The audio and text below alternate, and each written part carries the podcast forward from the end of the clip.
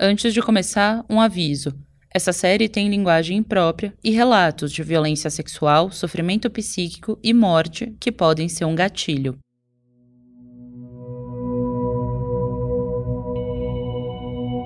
A prisão preventiva da médica Neide Mota Machado foi decretada um mês depois que a investigação sobre a clínica dela começou. A Neide foi denunciada por formação de quadrilha, prática de aborto, ameaça e posse ilegal de arma. A médica não se apresentou para a polícia e passou a ser considerada foragida. Ela ficou quase dois meses sendo procurada, até que no dia 11 de julho de 2007 o delegado André Pacheco estava de plantão e recebeu um telefonema.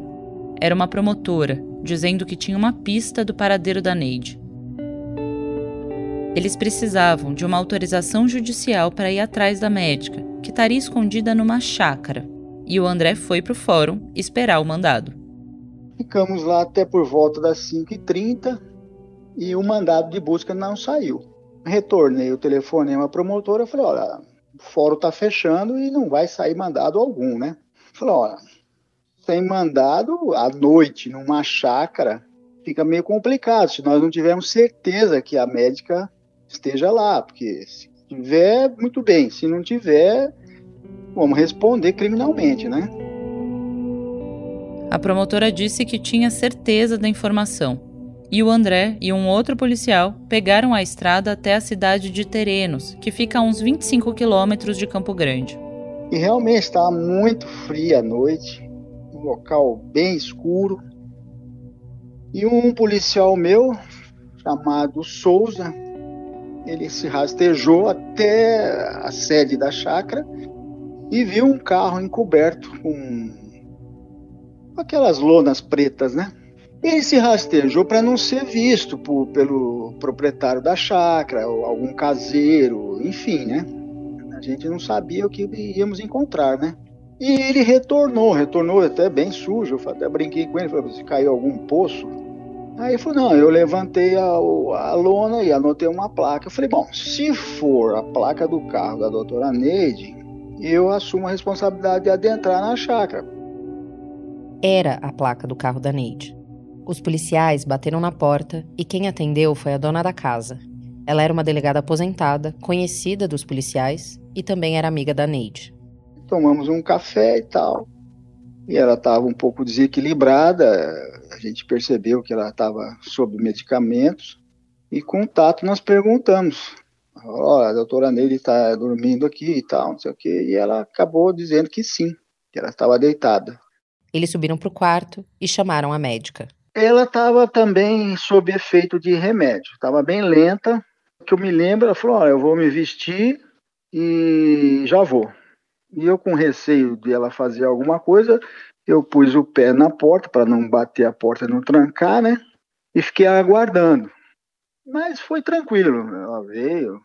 Os policiais e a Neide voltaram para Campo Grande e chegaram no começo da madrugada numa delegacia. Um repórter da TV Morena estava lá o mesmo que fez a reportagem para o Jornal da Globo que deu início ao caso. O delegado lembra que ele pediu para entrevistar a médica. E eu me lembro que ela falou: não, eu dou entrevista desde que seja ao vivo, né? Bom, é, em se tratando de uma médica, né? Ela tem aquele perfil, né? Aquela postura, né? Ela é realmente, ela é diferenciada, né? Era uma hora da manhã. Não ia rolar nenhuma entrevista ao vivo. Mesmo presa, a Neide mantinha uma postura característica dela. Não aparentava ter medo do processo. Bem vestida, ela estava com um ar de vaidade e de quem está no controle da situação. A Neide passou a madrugada na delegacia. Na manhã do dia seguinte, ela foi levada para outro DP, que era responsável pelo inquérito policial contra a clínica. O Douglas Oldegardo, um dos promotores do caso, lembra da médica descendo do carro. Ela sai assim, do camburão da polícia, ela põe os dois pés no chão, ela ergue a cabeça com o queixo nas alturas assim, coloca o óculos de sol dela e sai andando como se estivesse descendo de uma carruagem e entrando num palácio. Mas ela está descendo num camburão e entrando na delegacia. A prisão da Neide durou pouco menos de 40 dias. Os advogados dela conseguiram habeas corpus para que ela respondesse em liberdade. O delegado André encontrou ela mais uma vez estava num caixa eletrônico e quando eu olhei para o lado, ela também estava no, no caixa ao lado, né? Até brinquei com ela, falei, poxa, mas já saiu, né? Ela deu risada e foi embora. Mesmo que a médica não aparentasse estar com medo do processo, a vida dela estava mudando e muito por causa disso. As amizades somem, o dinheiro acaba ficando difícil, pode até ser rastreado pela polícia, os acessos diminuem, né? tudo vai apertando o cerco, né? Aos 53 anos, a Neide tinha ficado sem a clínica, sem uma fonte de renda e sem os amigos. No começo da investigação, as pessoas mais próximas dela diziam que a médica achava que esse era mais um processo que não ia dar em nada. Mas a médica começou a perceber que podia acabar presa por décadas.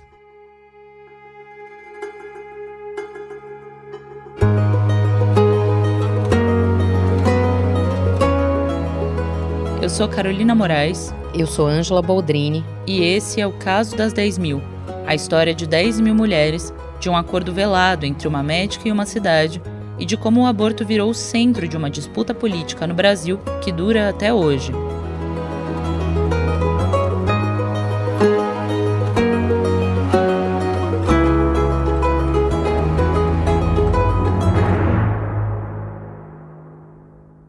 Episódio 4 A Médica. A reportagem sobre a clínica da Neide foi ao ar em 11 de abril de 2007. Um dia depois, a jornalista Ana Raquel Copete, que tinha entrado no consultório com a câmera escondida, recebeu uma ligação da médica. Está registrado num boletim de ocorrência que a Neide teria dito o seguinte para ela: Sua filha da puta, vagabunda, vaca, cadela, cachorra, égua. Você me deixa em paz. Eu não quero mais ver meu nome em lugar nenhum. Você tá me entendendo, né? Ou eu preciso repetir? Você toma cuidado. A gente encontrou esse documento num trabalho da pesquisadora Emília Juliana Ferreira. O mesmo boletim de ocorrência registrado pela jornalista diz que ela também recebeu mensagens escritas por SMS. A médica teria acusado a repórter de despreparo e dito que a imprensa não é dona da verdade, e disparado mais ofensas. A Neide negou tudo isso à polícia. A ameaça acho que foi muito mais por raiva naquele momento ali, que é aquela coisa assim. Esse é o Everton Bellinati, um dos advogados da Neide. Sabe aquela coisa de querer xingar o repórter, por fez isso comigo? Aquela raiva de que, puta, foi lá e me. Né, sorrateiramente me vem, me grava. Hoje eu vejo, falavam dela, esse jeitão dela, muito. Ela tinha um jeitão mesmo diferente. Falava o que tinha que falar, sabe? Não tinha muito papas na língua, tanto que Talvez eh, a reportagem demonstra bem isso, né? No dia que a reportagem ia para o ar, o repórter da Globo Honório Jacometo procurou a Neide. No depoimento que ele deu à polícia na época, o jornalista contou que disse para a médica que a entrevista seria sobre métodos contraceptivos, laqueaduras em mulheres indígenas e também sobre uma declaração do ministro da Saúde sobre a descriminalização do aborto. A Neide topou a conversa e eles se encontraram na clínica. A entrevista aparece no fim da reportagem da Globo, depois do material com a câmera escondida. O Honório disse à polícia que a médica ficou nervosa quando foi questionada sobre os abortos na clínica. Primeiro, a Neide falou que só fazia abortos em casos previstos na lei. O repórter, então, disse que tinha gravações mostrando que a clínica fazia interrupções voluntárias da gravidez. A médica mudou o tom e passou a defender os procedimentos que fazia. Se elas não têm onde fazer bem feito, elas vão fazer mal feito e vão morrer. Esse é um trecho da reportagem da Globo que foi ao ar em 2007. A Neide disse que as mulheres pobres morrem em abortos sem assistência médica adequada. Fazem da pior maneira possível e elas perdem os úteros, elas perdem a vida, deixam filhos pequenos. Mas a senhora sabe que o que a senhora está fazendo é ilegal, porque não é permitido fazer o aborto. Sim, mas a questão é o seguinte, Honório, não é a questão de deixar na, na ilegalidade que vai mudar a situação. O que tem que se fazer é legislar a favor.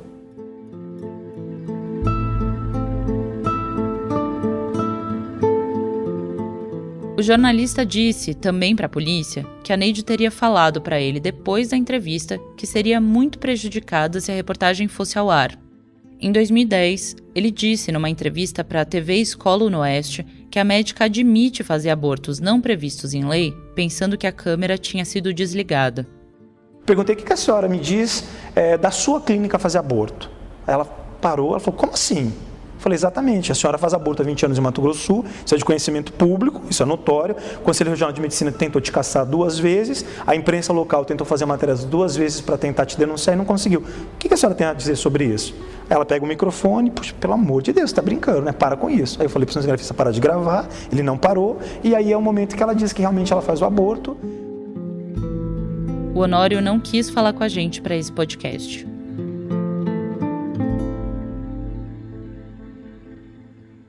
Os advogados da Neide sustentam que essa entrevista não valia como prova contra ela, já que a confissão sobre os abortos clandestinos não aconteceu em frente a uma autoridade judicial. Essa foi a primeira e a última vez que a Neide falou para uma televisão sobre o caso. Segundo o advogado Everton Bellinati, não porque ela não quisesse. Né? Ela queria dar entrevista, eu falava não. E todo mundo querendo entrevista, todo mundo querendo entrevista, porque a entrevista poderia ser bombástica, né? O Conselho Regional de Medicina de Mato Grosso do Sul abriu um processo contra a Neide no dia seguinte à reportagem e deu 10 dias para ela explicar as atividades da clínica, com o risco de perder o registro médico. E a defesa da médica trombou com mais um problema. O Ministério Público tinha como provas as fichas das pacientes que levavam a assinatura da Neide e também 27 caixas de Citotec, um medicamento abortivo, aparelhos de curetagem e outros materiais ginecológicos como anticoncepcionais. Os advogados da Neide, como a gente falou, estavam trabalhando com a tese de que não tinha nenhuma confissão da médica. Então os promotores iam ter que provar tudo a partir do que foi apreendido na clínica. Só que durante o processo, uma das funcionárias admitiu para a polícia que eles recebiam mulheres para fazer aborto. E essa confissão acabou valendo como prova. O Everton acha que a Neide não esperava ir para a cadeia e que quando saiu a ordem de prisão, ela entendeu que dessa vez as coisas eram bem mais sérias. E até porque você não, você não escuta falar. Quando você escutou falar que foi preso por aborto? Você não escuta. Enfim, eu não sei. Mas é, ela tinha isso que tá, não, não vou ser presa. E é decretada a prisão. E aí isso vira. E ela acho que assusta muito com isso. Assusta. A perspectiva dessa condenação e de ter que voltar para a prisão, dessa vez não por 40 dias, mas por anos, estava pesando para a Neide. Apesar da imagem pública de força e despreocupação, todo mundo do entorno da médica disse pra gente que a Neide mudou depois de sair da cadeia em 2007. Ela ficou mais reclusa, parou de dar as famosas festas dela numa chácara nos arredores de Campo Grande e começou a transformar o prédio da clínica numa casa de repouso para idosos. A Neide mostrou que estava apreensiva com o caso também quando começou a falar que ia dedurar as autoridades que tinham procurado os serviços de aborto dela. Em julho de 2008, o juiz Aloísio Pereira dos Santos decidiu que o processo tinha evidências o suficiente para ser analisado pelo júri a Neide e quatro funcionárias da clínica iam ser julgadas por 26 casos de aborto. A sessão foi marcada para o dia 24 de fevereiro de 2010. E a Neide nunca foi para o tribunal.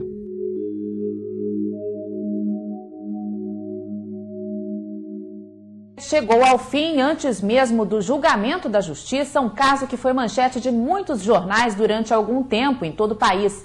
A ex-médica Neide Mota Machado foi encontrada morta por volta das três e meia da tarde deste domingo na porteira da chácara onde costumava comprar leite, no bairro Chácara dos Poderes, em Campo Grande. A Neide foi encontrada sozinha em um dos carros dela. A morte da médica, que estava envolvida num caso de repercussão nacional e tinha julgamento marcado, causou espanto em Campo Grande. O caso foi considerado uma morte a esclarecer por isso a família não pôde realizar o último desejo da médica. Ela tinha seguro até para cremar, porque ela queria ser cremada. Ela tinha pavor de pensar em ser enterrada. Coube a Glicêmia Mota, irmã mais velha da Neide, providenciar o funeral.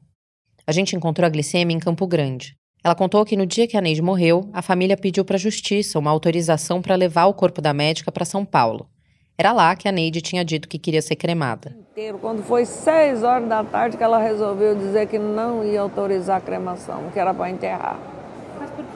Por causa que era morte a esclarecer. Vai que surgiu um fato novo, teria que fazer uma exumação, teria que se tivesse queimado, não, não ia ter nada, não tinha. Entendeu? Essa foi a alegação da juíza. Ela encontrou a gente acompanhada do filho, o Lucas. Os dois quiseram marcar a entrevista em um local público e movimentado, que acabou sendo um shopping da cidade. A glicêmia tem os cabelos brancos e curtos. Nas imagens da Neide na época do caso, ela tá com o cabelo longo, liso, bem preto. Mas apesar disso, dá para notar de cara a semelhança entre as irmãs. Não só pelos traços parecidos, pelos olhos da mesma cor esverdeada. O jeito direto da glicêmia falar sobre a irmã lembra muito as descrições que a gente ouviu sobre a própria Neide. Porque toda a vida ela foi rebelde também. Casou antes de, de, de formar, ela já no terceiro ano de medicina. A vontade de ser médica vinha desde a infância. As irmãs nasceram e cresceram em Uberaba, no interior de Minas Gerais. Em 1972, a Neide passou no vestibular de medicina da Universidade Federal do Triângulo Mineiro. A gente morava na fazenda e de vez em quando a minha mãe perguntava, né, o que, que você quer ser quando crescer. Ela sempre disse que queria ser médica. Sempre. Toda a vida.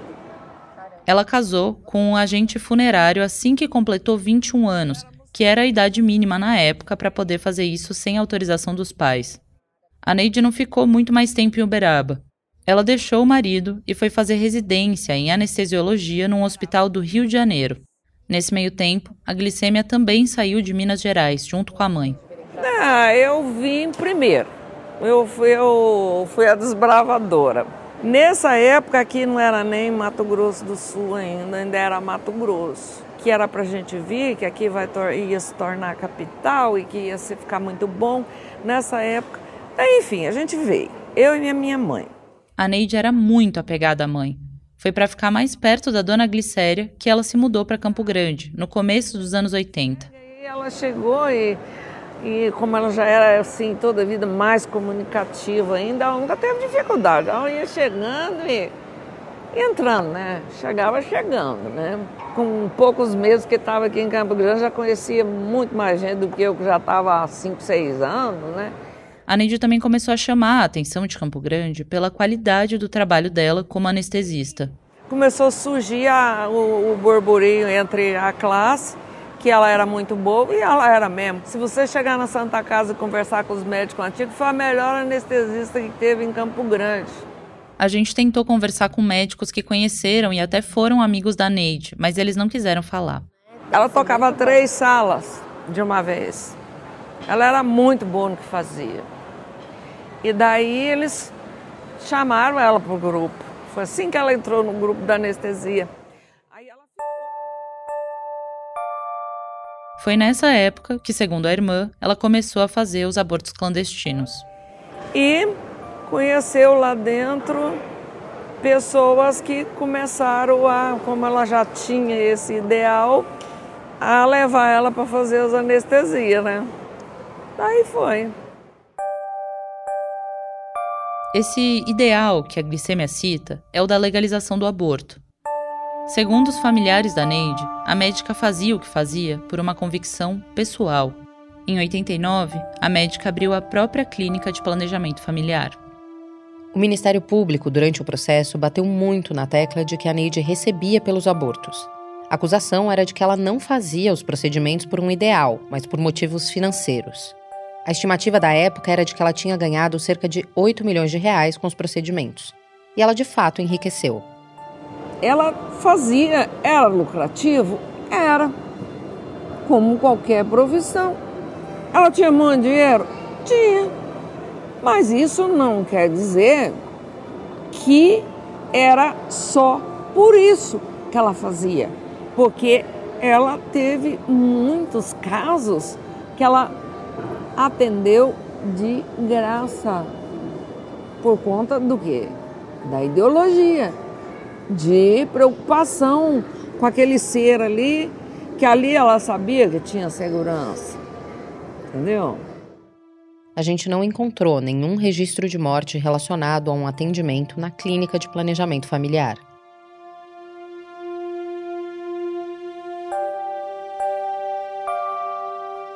A promotoria montou o caso em cima da tese de que as mulheres correram riscos com a Neide. A acusação usou, por exemplo, o relato de uma mulher que teria recebido um medicamento veterinário e que teve complicações. As fichas das pacientes apontam alguns tipos de procedimento que a Neide fazia na clínica.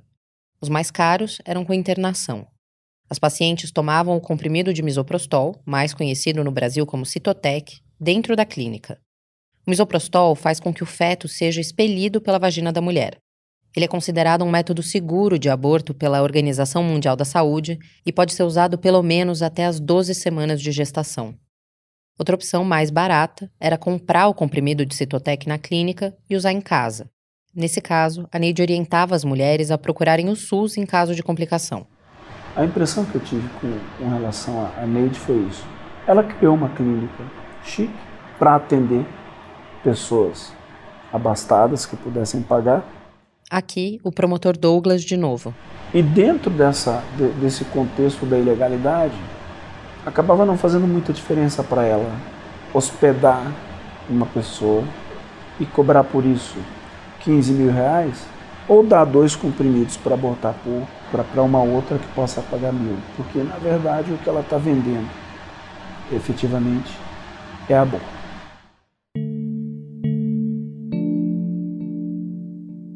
Processo menciona apenas um caso em que a clínica teria usado remédio veterinário, o que não é seguro.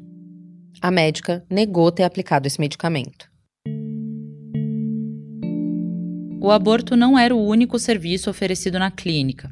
A polícia também apreendeu anticoncepcionais, e a Neide mesmo relatou que fazia inserções de DIU em pacientes, por exemplo. Outra coisa que a Neide disse na época do processo é que ela só fazia abortos em casos de violência sexual e de risco à vida da gestante.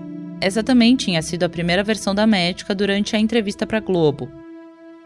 Mas depois ela mesma admitiu que fazia os procedimentos não previstos em lei.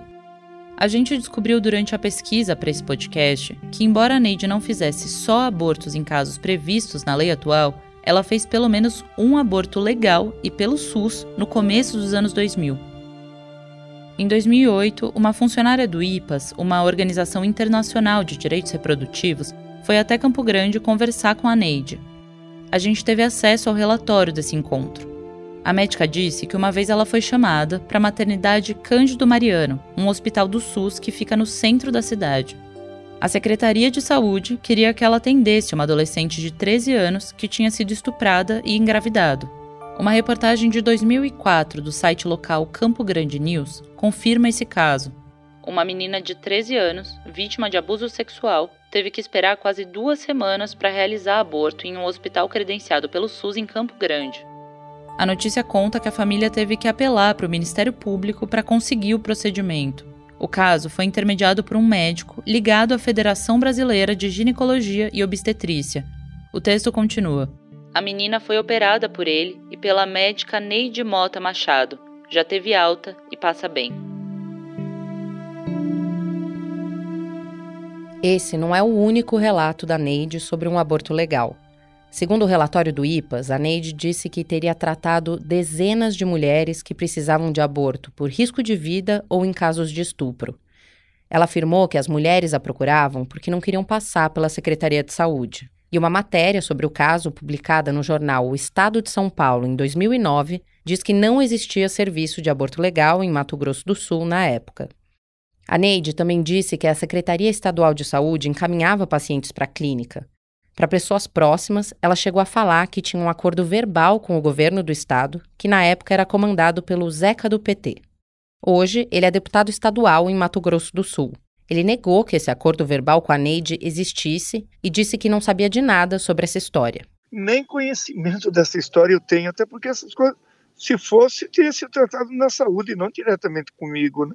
Nunca escutei nada disso, nunca respondi nada a respeito disso. Uh, lembro dessa história que teve uma clínica dessa mulher, não sei se ela era médica ou era enfermeira, que fazia esses procedimentos clandestinamente e depois acho que até teve presa. Ele negou ter tido qualquer contato com a médica Neide Mota. Com acordo verbal ou não, fato é que a Neide era muito bem relacionada dentro da alta sociedade sul-mato-grossense. Ela conhecia, por exemplo, o Nelsinho Trade, Hoje ele é senador por Mato Grosso do Sul, mas foi prefeito de Campo Grande entre 2005 e 2013. Ele é parte do clã dos Trade, uma família tradicionalíssima do estado. Além disso, ele é médico. Ele, eles foram amigos muito tempo, muitos anos. Entendeu? Até depois que aconteceu, que ela foi denunciada, ele recebia, ele falava com ela e tudo mais. Esse é o Carlos Alberto, conhecido como Grilo. Ele foi o último namorado da Neide. Inclusive, até ele levou ela aqui, e eu fui junto também, no Palácio da Cultura, quando o lançamento de um livro aqui do Gilmar Mendes. O senador disse que não podia falar com a gente sobre a médica. O Nelsinho, que também é médico, alegou que a Neide foi paciente dele e que por isso não podia quebrar sigilo. O senador disse que essa era a única relação dele com a Neide. Ele também não quis falar enquanto ex-prefeito de Campo Grande, mesmo que todo o caso tenha acontecido durante a gestão dele. O Nelsinho Trade não é o único que não quer ser relacionado a esse caso. A médica, que sempre tinha sido uma pessoa muito presente na vida social da cidade, começou a ser encarada como um estorvo porque ela sempre gostou de ser a estrela. Se ela chegasse na festa lá da Colônia Paraguai, que tem todo domingo, tem jantar, tem música, tem tudo, lá a doutora Neide chegou. Todo mundo bajulava, todo mundo puxava o saco, tomar cerveja à custa dela e tá, tá, tá, lá, lá. Aqui, de novo, a irmã da Neide, a glicêmia. Essa é uma festa popular de Campo Grande que tem uma comunidade paraguaia por causa da proximidade com a fronteira. E quando ela saiu da cadeia e tudo, que, que sabe? Muita gente que vivia puxando o saco dela, quando ela chegava assim, dava ré, ia saindo de fino, ia embora. Evitava ficar perto dela. Quando a polícia entrou na clínica, a Neide já estava começando a enfrentar outro problema. Apesar de ela ter ganhado muito dinheiro ao longo das décadas, ter tudo que ela tinha. Se ela quisesse ó, jantar lá em São Paulo hoje, ela fretava o jatinho aqui, se ela quisesse, ela podia fazer. Ela tinha condição para isso, entendeu? Ela tinha tudo que ela queria. Em 2007, ela estava falida. Em parte porque ela gostava de ter uma vida luxuosa. Ela não era muito de guardar, não. Ela torrava mesmo.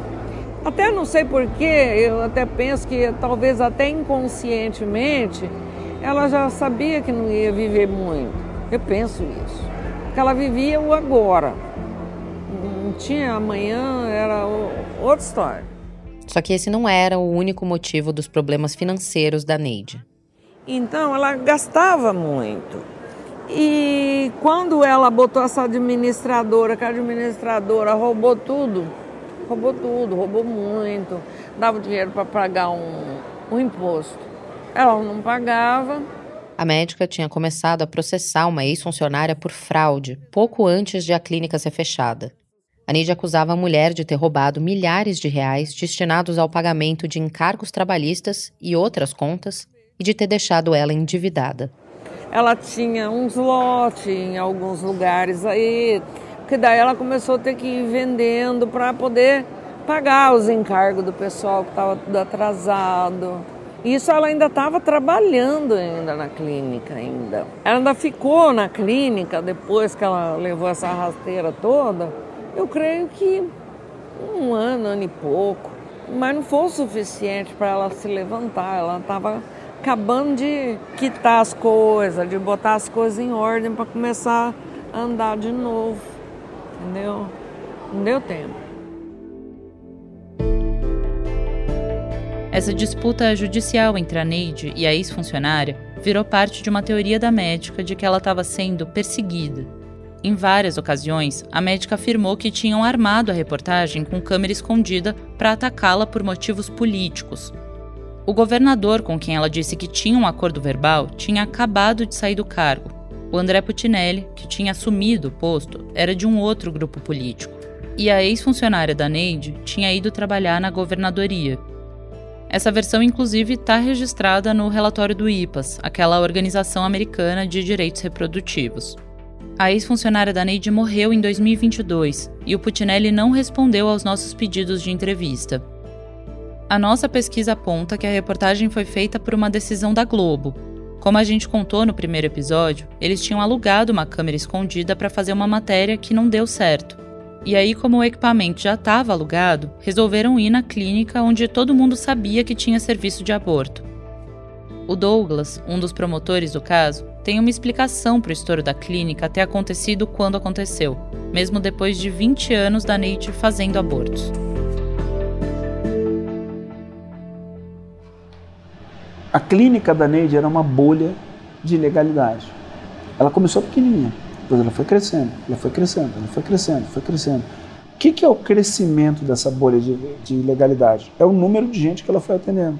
Até que chega um ponto em que essa tensão entre a tolerância da sociedade, da sociedade e das forças de segurança pública com a bolha, chega num limite que não é mais suportável. A glicêmia chegou a ouvir a tese de armação da boca da irmã, mas não acha que esse seja o caso. O que ela contou é que, da mesma forma que o jeito expansivo e comunicativo da Neide trazia amigos, ele também trazia desafetos para a médica. A irmã e o sobrinho, o Lucas, falam que a Neide era bem estourada. O Lucas contou de uma vez que a tia bateu o carro de propósito porque se irritou com o motorista.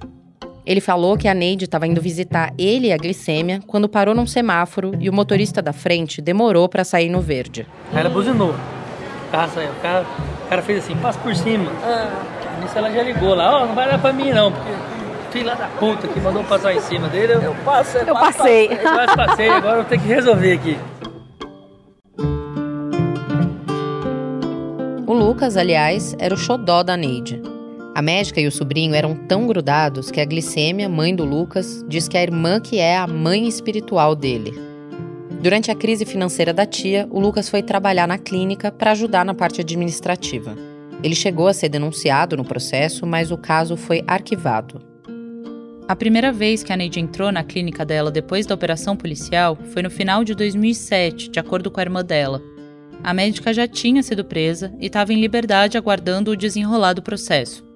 A glicêmia diz que a experiência de encontrar o prédio revirado pela polícia foi traumática para Neide. Eu entrei lá naquela clínica primeiro que ela, porque ela estava fugida. Eu tive que ir lá pegar não sei o que, não sei o que, nem lembro. Eles entraram para quebrar mesmo. Não ficou um nada inteiro. Ela contou pra gente que quando entrou na clínica, o chão estava forrado de papéis arrancados das gavetas. Não ficou uma gaveta num armário, um papel e nada, jogou, espalhou tudo. O que deu para quebrar, quebrou. Então, depois que saiu da cadeia, que ela foi lá, que viu tudo aquilo, ter que começar do zero, sem nada. Na conversa que ela teve com o IPAS, a Neide também acusou a polícia de furtar objetos e dinheiro do prédio. Ela tinha um apartamento no andar de cima da clínica. E, segundo a médica, os policiais teriam entrado ali sem permissão judicial. A Polícia Civil de Mato Grosso do Sul não respondeu às nossas perguntas sobre a acusação da Neide até a conclusão desse episódio.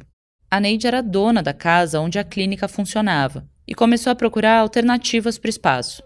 É, logo que ela saiu da cadeia, ela começou a reformar a clínica para montar a, a, casa de repouso, né, para idosos, a Gold Age. Então, ele fez adaptações lá, tudo. E ela já estava partindo para esse lado, ela não ia mais Só que, como o nome da Neide estava muito queimado a essa altura, quem assumiu a frente do negócio foi o Grilo, o namorado dela na época. O Grilo era repórter policial. Antes, a médica tinha sido casada com um agente funerário de Uberaba. Daí, ela morou com um capitão da PM em Campo Grande. Vem dessa época a amizade dela com os policiais da cidade.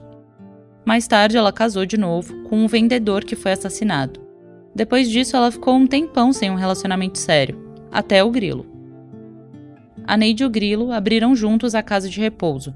A médica transformou também a chácara dela numa unidade de lazer rural para os idosos internados. Mas logo veio mais um baque para Neide. O Conselho Federal de Medicina decidiu pela cassação do registro médico dela. Na manhã do dia 30 de novembro de 2009, a Neide pegou o carro e saiu da chácara onde estava morando. O Grilo tinha atado com ela na noite anterior, que era um sábado, Aí ela foi para o sítio dela, porque ela disse que na, na parte da manhã ela ia buscar leite, né? Porque ela estava com o pessoal lá hospedado com ela. E na parte da tarde ia estar comigo. A gente, inclusive, ia almoçar um feijão tropeiro, que ela começar a dar encaminhamento. Só que elas não apareceu. E às quatro da tarde me ligaram informando que ela foi encontrada morta no, lá perto do sítio dela. O corpo da Neide foi velado por um dia e meio antes de ser enterrado no cemitério Memorial Park. A glicemia conta que a imprensa lotava os arredores do velório, mas poucos amigos se arriscaram a comparecer. De médico, foi dois. Dois médicos. Delegado de polícia, capitão, não sei o quê, era tudo amigo dela, tudo. Foi um. A gente já falou aqui que a Neide era muito apegada à mãe dela e da glicêmia. A dona Glicéria estava com 83 anos quando a filha mais nova morreu. Aí minha mãe um até falou assim pra mim, ah, sabe que eu nem fiquei muito triste assim da Neide morrer, ela estava sofrendo muito. Minha mãe falou, fiquei com dó dela, sabe? Ela viu o sofrimento no rosto, né? Ela era mãe, ela sentia, né?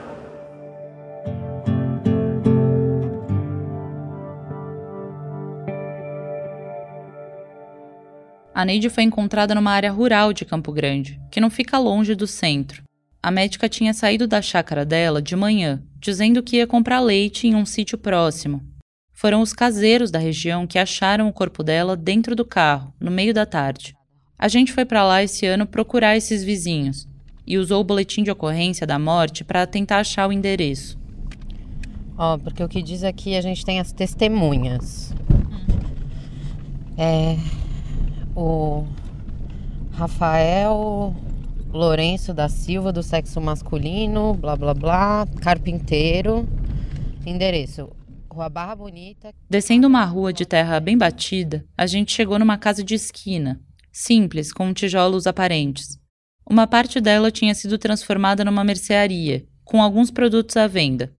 Um senhor que estava vestindo um chapéu, bermuda e havaianas estava na porta e se identificou como Rafael. Rafael, desculpa fazer uma pergunta sem parecer invasiva. O, o senhor é Rafael Lourenço? Lourenço. Ah, é, a gente é jornalista? A gente encontrou o Rafael Lourenço da Silva, uma das testemunhas. O Rafael conhecia a Neide desde 1992, quando ele foi morar naquela casa lá. A chácara da Neide ficava num bairro perto e ela ia para aquela região com frequência. No dia da morte da médica, estava chovendo em Campo Grande. A dona da obra que o Rafael estava trabalhando dispensou ele por causa disso. Aí eu catei uma sacada de manga e vinha trazendo para minhas crianças, né? E naquele intermédio eu vi esse carro parado, que era um crossfrock, sei lá, um troço assim, um carro preto.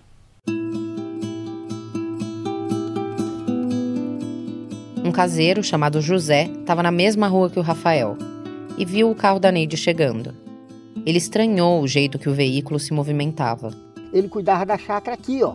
E ele estava na beirada da chácara, dando uma olhada. Aí ele viu que o carro vinha tropeçando e parou aqui. Como o carro da Neide não saiu mais do lugar e ela também não desceu, eles resolveram ir até lá. O José, outro caseiro que o Rafael mencionou, falou para Record sobre o episódio na época em que ela foi encontrada. Tentamos conversar com ela se ela precisava de ajuda, né? Se queria que nós levasse ela lá, tudo. E ela falou: Não, eu tô boa, só tô com sono. Os vizinhos se afastaram do carro. Voltemos ali pro carro, ficamos conversando, quando falei, vamos lá ver. Aí ele foi lá ver, ela tava deitada assim, tá desmaiada outra vez. Chegamos lá, olhamos, só olhamos assim, né? Ela tava caída. Os moradores resolveram chamar a polícia, que constatou que a Neide estava morta. A perícia passou duas horas revistando o carro. Eles encontraram vários itens pessoais, celular, bijuteria, documentos e um caderno com anotações. Também estavam no carro uma seringa e um recipiente vazio de medicamento. O delegado disse para jornalistas que estavam acompanhando a perícia que a suspeita era de suicídio, mas que tinham que investigar. Muita gente especulava sobre a morte da Neide. Eles relembravam aquele relato de que a médica quis expor os grandes nomes da sociedade de Mato Grosso do Sul que frequentaram a clínica. A pesquisadora Fernanda Tucci entrevistou a Neide para uma dissertação de mestrado que foi publicada em 2010. A médica declarou o seguinte: Já me mataram socialmente, moralmente, profissionalmente, financeiramente. Grande coisa me matar fisicamente. Faz-me rir. Tinha que ter matado. Não matou no ninho, agora a coisa cresceu muito. Se mata no ninho. A polícia concluiu no inquérito que foi uma morte por suicídio. Neide Mota Machado morreu em consequência de uma parada respiratória. Foram três meses de uma minuciosa investigação da Coordenação Geral de Perícia. A hipótese de homicídio está descartada.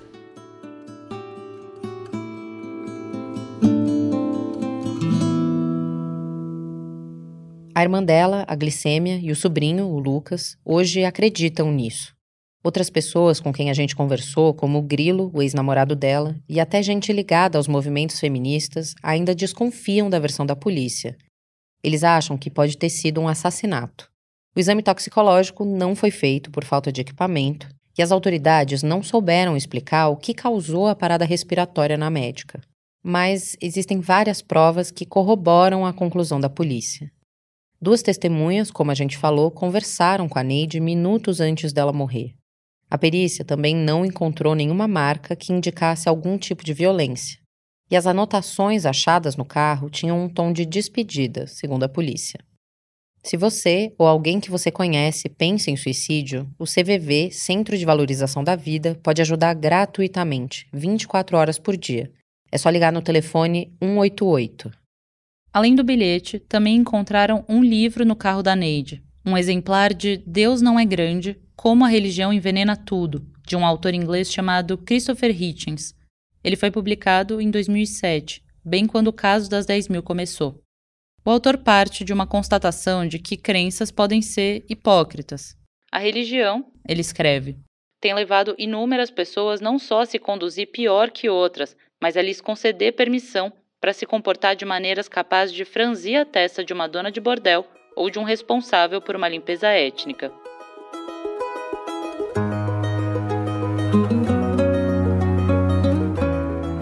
Esse livro também debate o aborto. O autor defende que interromper a gravidez é um conflito de direitos, que todas as pessoas pensantes, nos termos dele, buscam um equilíbrio nesse tema, e que a única ideia inútil nesse debate é de que um feto tem alma e, portanto, deve ser protegido por lei. A defesa dos direitos do feto é a principal linha de argumentação dos grupos contra o aborto. Nesse podcast, ela já apareceu na boca de parlamentares como Luiz Bassuma, o deputado que fundou a bancada contra o aborto no Congresso e criou o Estatuto do Nascituro. A primeira vez que a gente se deparou com esse argumento no caso das 10 mil foi num vídeo anexado ao processo da clínica. O caso contra a Neide foi arquivado com a morte, mas outras quatro funcionárias dela estavam com data marcada para ficar diante do tribunal do júri.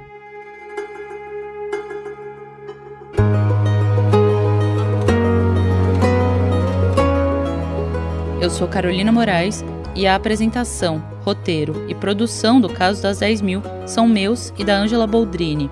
A pesquisa foi feita junto com a Isabela Menon e a edição de som é do Rafael Conkle. A coordenação é da Magé Flores e do Daniel Castro e a identidade visual é da Catarina Pignato. Esse episódio usou áudios da TV Record, TV Globo e TV Escola Unoeste. Você encontra a transcrição desse episódio no site da Folha. O próximo episódio sai na quarta-feira que vem. Segue o podcast no seu tocador favorito para não perder.